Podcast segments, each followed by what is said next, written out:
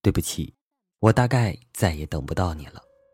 晚上好，欢迎收听豆豆调频，微信公众订阅账号搜索“豆豆调频”或 “radio 一九九零”即可。我是本期主播咖啡豆豆。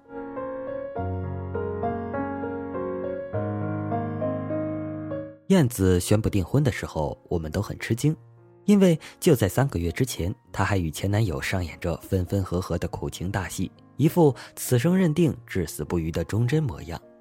见证过他们爱情长跑的人都以为他终于想开，彻底与那说服不了父母、担不起结婚责任、给不了未来的前男友断了干净。如今他气色颇好，再也不是当初那个一脸憔悴、满腹抱怨的逼婚姑娘。看，天上的太阳每天照常升起，明月与星辰同在，山盟海誓中的天崩地裂根本不会出现。所以，爱情死不了人。世界那么大，有缘人那么多，谁和谁都能在一起。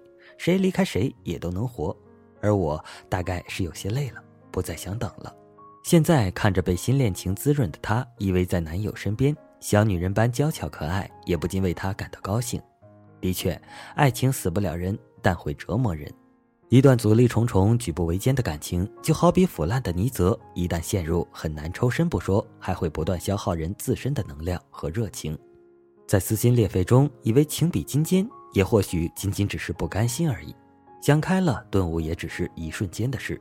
就像重新散发生命活力的燕子，一万个走不下去的理由中，一定有一条是你可能比你想象中更加爱惜自己，也比你想象中没那么爱对方。想透这一点，洒脱放手和重新出发也就没那么难了。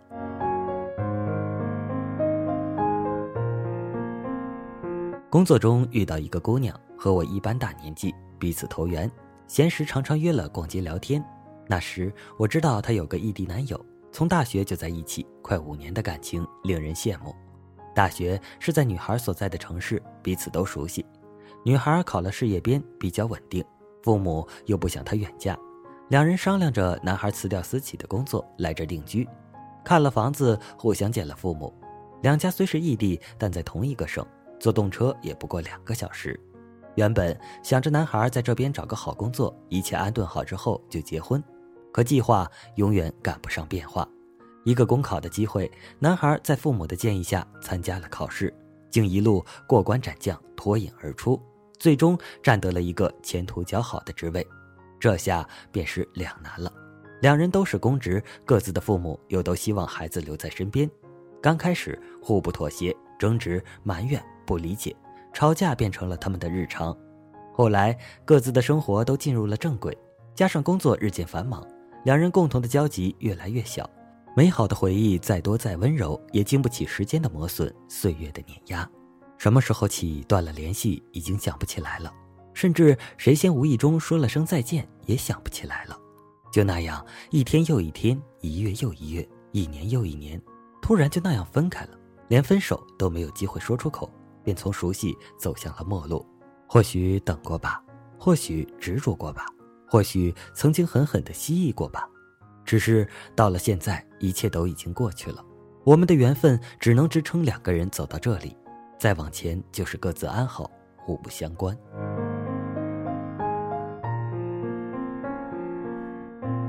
从青春岁月等到了年华逝去，从情窦初开等到了天若有情天亦老。从仰望着他才华横溢、青壮有力，到平视他佝偻了脊背、华发丛生，等待了半生那么长，任身边人来来去去，他一直坚守原地，却原来还是等不过时间。我大概再也等不到了。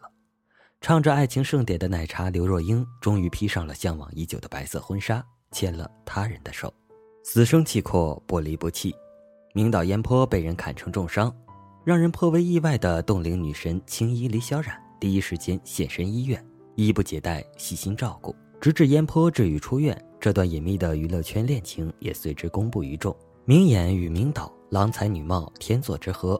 恋情曝光的同时，亦受到很多人的祝福。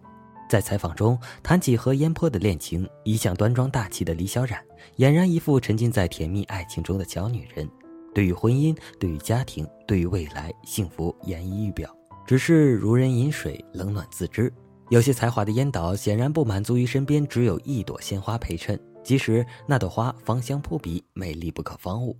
七年的执着与等待，依然等不来一句“我们结婚吧”。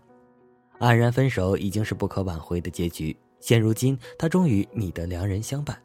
我一直觉得等待是一件很苦情的动态词语，特别是在残酷又美丽的爱情中，因为还自觉有望，所以甘愿等待。殊不知，对的人根本不需要执着守望，一方的迫切追逐，一方的热烈回首，才是爱情该有的圆满模样。任何一方的苦苦等待，都必然是另一方的漠然相待。不对等的爱情，必然会走向穷途末路。分开又何尝不是另一种意义上的重生？对不起，我大概再也没有时间来等你了。任凭你和日子装满灰尘，然后关上门，打开了另一扇门，或许开始一段新的旅程，就能完成。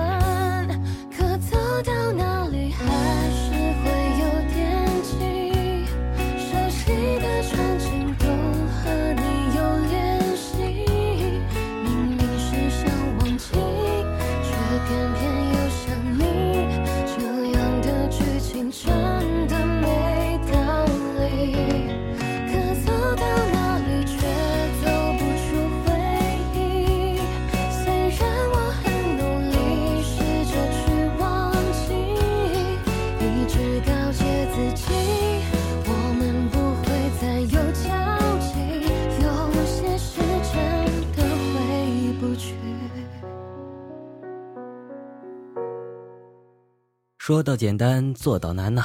可走到哪里，还是会有惦记。熟悉的场景都和你有联系。明明是想忘记，却偏偏又想你。这样的剧情真的没道理。可走到哪里，却走不出回忆。虽然我很努力，试着去忘记，一直告诫自己，我们不会再有交集。今晚推荐的歌曲名字叫《走不出的回忆》，歌手是任然，任然，任然，任然。啊，好了，呃，不用特别在意这些细节，就是任意的任，然后的然。好了，今晚的节目就到这里了，我们下期再见，拜拜。